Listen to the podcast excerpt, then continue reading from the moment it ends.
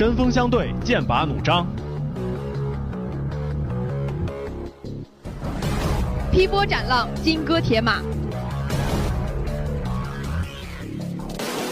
跌宕起伏，精彩纷呈；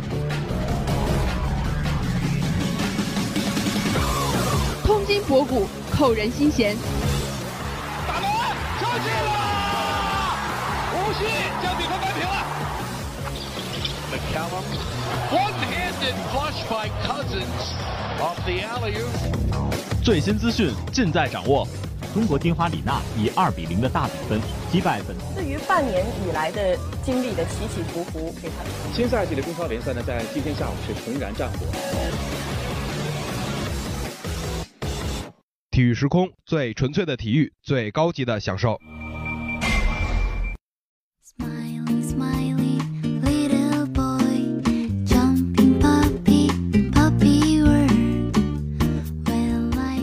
Hello，各位收音机前以及音柱下的江大听友们，大家下午好！这里是每周一下午的体育时空时间，我是大鱼，我是小智。小智，你这怎么走路一瘸一拐的？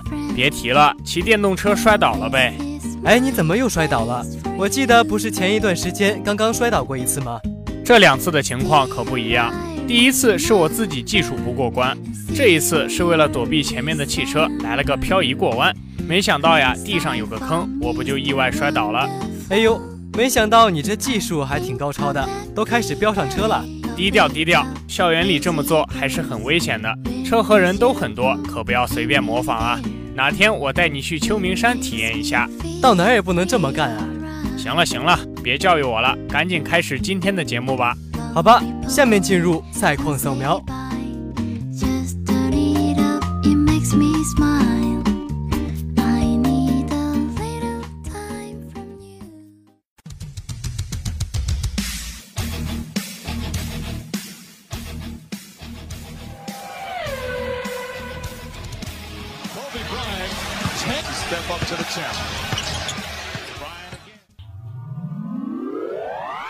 面进入赛况扫描。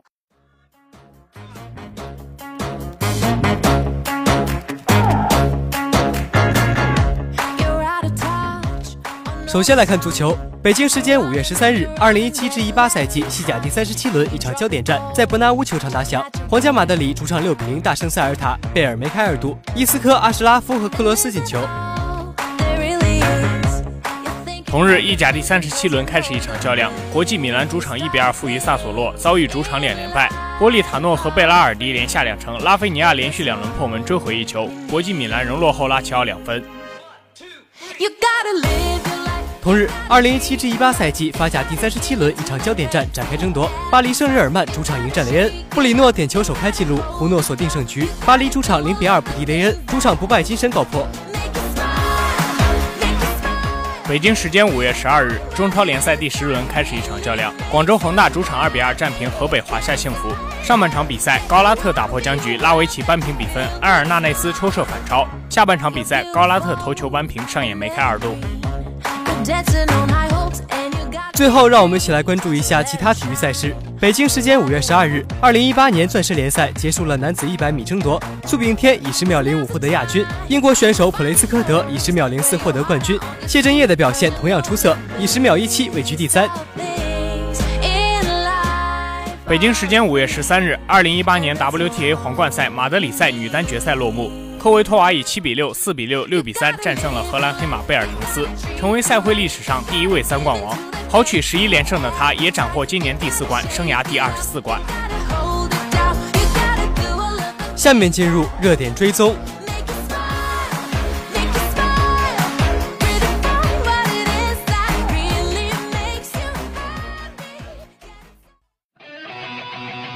关注焦点话题，评说恩怨情仇。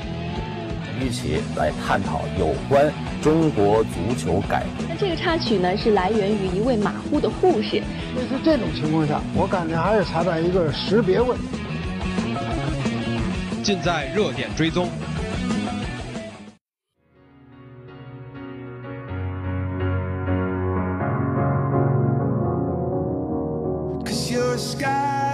欢迎来到热点追踪。北京时间五月十二日，据美媒体报道，多伦多猛龙队正式宣布解雇主教练德维恩·凯西。在本赛季常规赛期间，凯西带领猛龙取得了五十九胜二十三负的战绩，不仅拿到东部第一，还创造队史最佳单赛季常规赛战绩。他也因此当选由教练协会评选的二零一八年最佳主帅。刚被评为最佳教练的他却被解雇，究竟是什么原因？本期的热点追踪，我们带您一探究竟。二零一一年六月，凯西正式成为猛龙队历史上的第八任主帅，执教猛龙队七个赛季。凯西的执教战绩是三百二十胜二百三十八负，其中有三个赛季取得五十胜，那也是猛龙队历史上仅有的三个五十胜赛季。尽管猛龙在本赛季取得了创队史纪录的常规赛战绩，但是他们依然没能改掉常规赛龙、季后赛虫的面貌。在以东部第一的身份打进季后赛的前提下。猛龙在季后赛首轮就和东部第八奇才苦战六场，而在东部半决赛中，猛龙又惨遭骑士横扫。这已经是他们连续第二个赛季在东部半决赛中惨遭骑士横扫，而且他们在季后赛中对阵骑士已经十连败。猛龙总经理乌杰里五月十一号在接受采访时还表示，尽管对球队本赛季出局的方式感到失望，但是他依然相信凯西。他在采访中说：“我信任凯西，也相信他这赛季所做的工作，这跟我去年说的没什么两样。”颇为讽刺的是，在短短的一天之后，猛龙就解雇了凯西。更准确地说，在连续第二个赛季被骑士横扫出局后，猛龙需要找到一位背锅侠，而凯西不幸成为了这个人选。主教练背锅也是这个联盟的惯例。据联盟消息人士透露，前老鹰主帅麦克布登霍尔泽可能会成为猛龙新任主帅的候选人。布登霍尔泽在本周三还与雄鹿进行过会面。猛龙也会考虑助理教练尼克纳斯和他们发展联盟下属球队的主教练杰里斯塔克豪斯。然而，不管聘请谁担任球队的新任主教练，猛龙最需要做的事情还是对阵容进行调整。包括在今年夏天引进一名全明星级别的球员，或者拿洛瑞和德罗赞开刀，或者干脆推倒进行重建。如果猛龙想引进一名全明星级别的球员，那么莱昂纳德可是一个不错的选择。猛龙可以打包德罗赞、阿努诺比和西亚卡姆，从马刺换来莱昂纳德和鲁迪盖伊。无论引进哪位球员，猛龙最需要的是一名能够在季后赛中阻挡詹姆斯的球员。尽管莱昂纳德在本赛季饱受伤病困扰，但是他已经证明了自己能够阻挡詹姆斯。而且当健康的时候，莱昂纳德是一位 MVP 级别的球员。即使不保证他会长期留在多伦多，但是如果他能带领猛龙打进总决赛，那对猛龙来说也是值得的。没有了凯西，猛龙能否延续本赛季的团队篮球会打上一个大大的问号。但是猛龙这套阵容在东部还是有竞争力的，至少打进季后赛难度不大。只是猛龙的常规赛表现和德罗赞的成长拔高了人们对他的期望值。这样一支天赋有限的球队能够打出这样的战绩，已经值得尊敬。保留垃圾兄弟是猛龙稳妥的做法，只是可惜了凯西。但是以凯西这几年在猛龙的执教成绩而言，他很可能会很快再就业。那今天的热点追踪就到这里，下面进入体育大杂烩儿。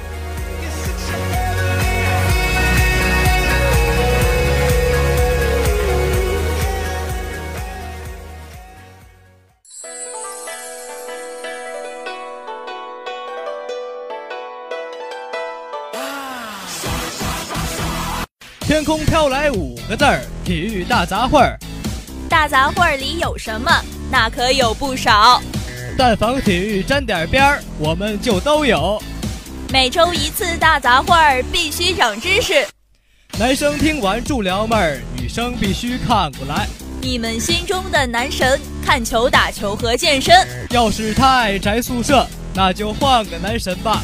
巴萨、利物浦、阿森纳、上港、顺天和恒大。各种体育大趣闻，各种体育小知识，大学生活不迷茫，因你更精彩。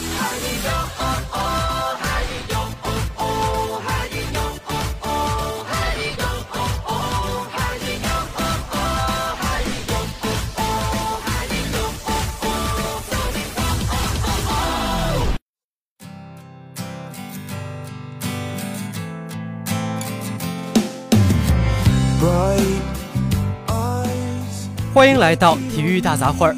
在热点追踪里，我们提到了猛龙主帅被解雇的事情。这一消息立马引来了球迷的围观，毕竟这也是很多人预料到的。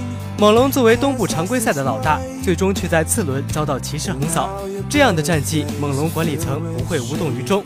他们认为球队的配置足够冲冠，而凯西教练并没有做好，所以在这个时候，教练一般都会充当替罪羊。那今天的体育大杂烩儿，我们就来聊一聊历史上那些最不该遭到解雇的教练们。在2014至15赛季开始前，很多 NBA 的专家还相信。鹈鹕距离打进季后赛至少还需要一到两年，但是威廉姆斯很快做到了。在竞争激烈的西部，鹈鹕力压雷霆打进了季后赛。在主力控卫霍勒迪遭受伤病的情况下，鹈鹕也只是在季后赛中输给了当年的总冠军勇士。所以威廉姆斯被解雇，这显然是对这位主帅的不公平。仅仅接手球队几年，威廉姆斯就把鹈鹕从弱旅带到了季后赛的行列。虽然管理层认为金特里比他更好。但是之后那个赛季的成绩却并不如意。大范甘迪被解雇的经历中最冤枉的一次，当属执教热火的时候。零三至零四赛季，热火主帅莱利突然宣布辞去球队主教练的位置，出任球队总经理。由此，大范甘迪开始担任主帅。首个赛季就取得非常不错的成绩，比上个赛季多赢了二十五场球，还带队突破了季后赛首轮。随后的零四至零五赛季，热火得到了奥尼尔。大范甘迪则直接带队以常规赛第一的战绩打进东部决赛，直到遗憾地输给了活塞。接下来虽然热火卷土重来，势头更猛，但莱利却直接炒掉了大范。虽然他亲自带队后夺得了 NBA 总冠军，但不得不说，大范甘迪遭到解雇真的是出人意料。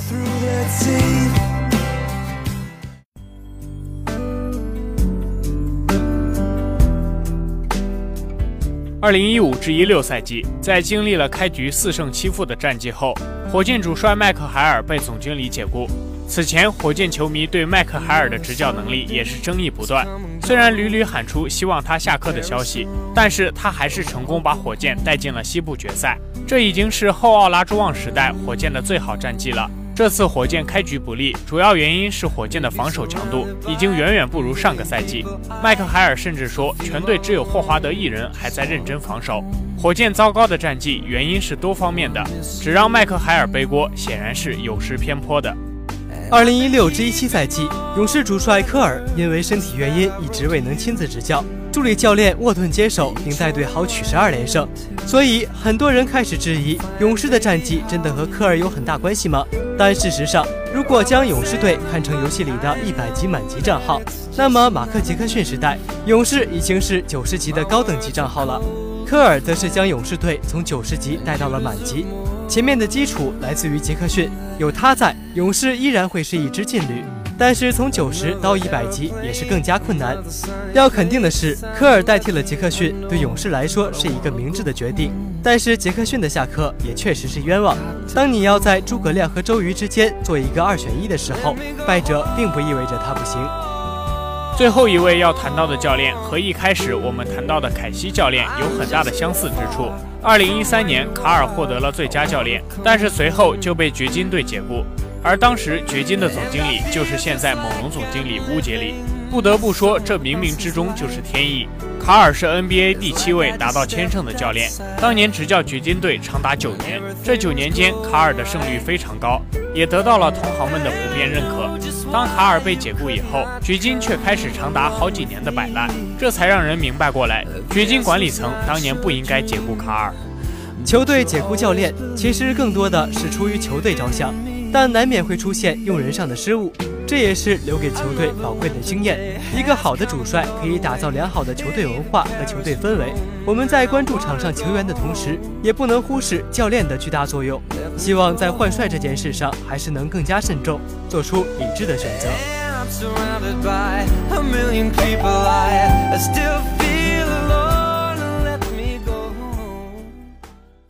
Came out of nowhere. Mm -hmm. caught my eye by surprise, and I think that you've been here. 节目开始前，我们提到了校园电动车的隐患，那我们最后就要来讲一下宇宙的隐患了。灭霸可就要在宇宙中大开杀戒了。停停停，你这思维也够跳跃的了。虽然你这么喜欢复仇者联盟，但也不能给没看过的听众剧透啊！而且我们这是体育节目，不要随便给电影打广告。那好吧，我们还是来关注一下现实生活中的隐患吧。就拿运动来说吧，很多人在运动之前都忽视了热身运动的重要性，这样非常容易造成肌肉的损伤和扭伤。哎，这可说到点子上了。运动前有效的拉伸和热身是避免伤病的重要基础，很多人都知道这一点，但是真正热身的却是少数。那在运动之后呢，也不要直接喝水或者蹲坐在地上休息，最好的方式是做一些例如慢走或拉伸的动作，不然还会急剧增加心脏的负担。希望听众朋友们能在运动的同时注意到这些，避免运动带来的损伤和隐患。科学的运动才能拥有一个良好的身体。那到这里，我们今天的节目就全部结束了。如果你对我们的节目有什么意见或者建议的话，欢迎关注江苏大学广播台新浪微博和我们的微信公众号 UJSGBT 与我们交流互动。大家还可以在蜻蜓 FM 和网易云音乐上回听我们的节目。我是大鱼，我是小智，我们下期节目时间再会。